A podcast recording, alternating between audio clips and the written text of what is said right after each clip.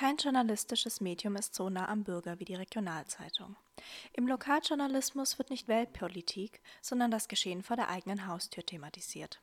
Hier wird darüber berichtet, was im Rathaus passiert, welche Baustellen die BewohnerInnen erwarten und wieso die Feuerwehr letzten Mittwoch ausrücken musste.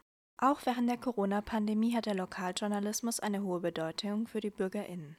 Thomas Krüger von der Bundeszentrale für politische Bildung lobt Lokaljournalistinnen auf dem European Publishing Congress. Lokaljournalistinnen haben mit ihrer Berichterstattung zudem einen erheblichen Beitrag für den gesellschaftlichen Zusammenhalt geleistet.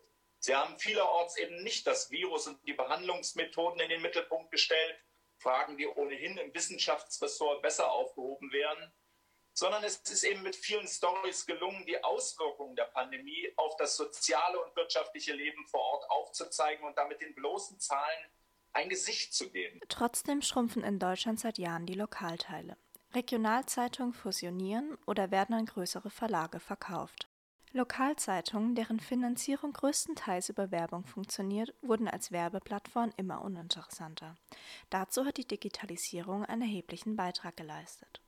Immer weniger Menschen abonnieren klassische Lokalblätter und so werden Rubrik- und Angebotsanzeigen zunehmend online geschaltet. Außerdem gibt es immer weniger lokal ansässige Kleinunternehmen und dafür immer mehr Unternehmen und Handelsgruppen, die bundes- bzw. weltweit agieren.